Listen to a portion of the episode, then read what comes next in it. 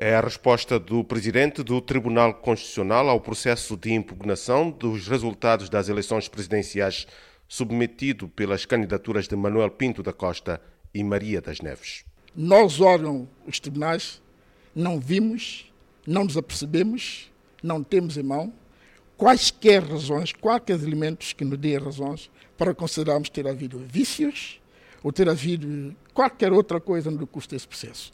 O que posso adiantar, e tenho a legitimidade de fazer, como cidadão também, é dizer por simplesmente, o objeto provavelmente de tudo quanto está a pairar em toda essa lição deve ser um erro emocional.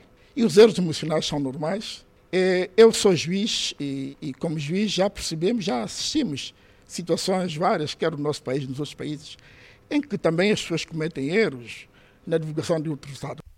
Após a divulgação dos resultados definitivos que confirmaram a segunda volta entre Ivaristo Carvalho e Manuel Pinto da Costa, o presidente do Tribunal Constitucional fez uma chamada de atenção aos partidos políticos e candidatos às eleições presidenciais. Nós não podemos basear nos aparimentos parciais para eh, confirmarmos um ato eleitoral, porque o ato eleitoral, o resultado que engaja todos, é este que nós fizemos agora. Pois esses é que são resultados definitivos são gerais, nacionais, se quisermos, definitivos. E esses já são inalteráveis. De acordo com José Bandeira, nas próximas horas o Tribunal Constitucional irá tornar público o resultado da sua apreciação ao processo de impugnação da eleição presidencial submetido pelas candidaturas de Manuel Pinto da Costa e Maria das Neves, perante a decisão do segundo candidato mais votado de não participar na segunda volta das eleições, o presidente do Tribunal Constitucional disse que a lei é clara. Caso havendo uma desistência dentro do prazo, excessivamente chamaria-se os mais votados, e porque essa distância, essa desistência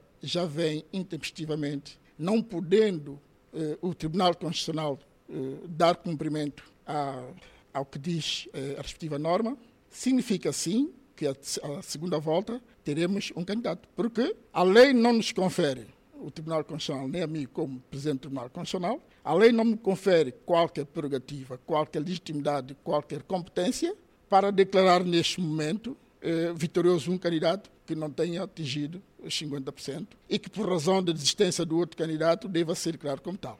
Assim sendo, Ivaristo Carvalho será o único candidato à segunda volta das eleições presidenciais em São Tomé e Príncipe, marcadas para 7 de agosto próximo.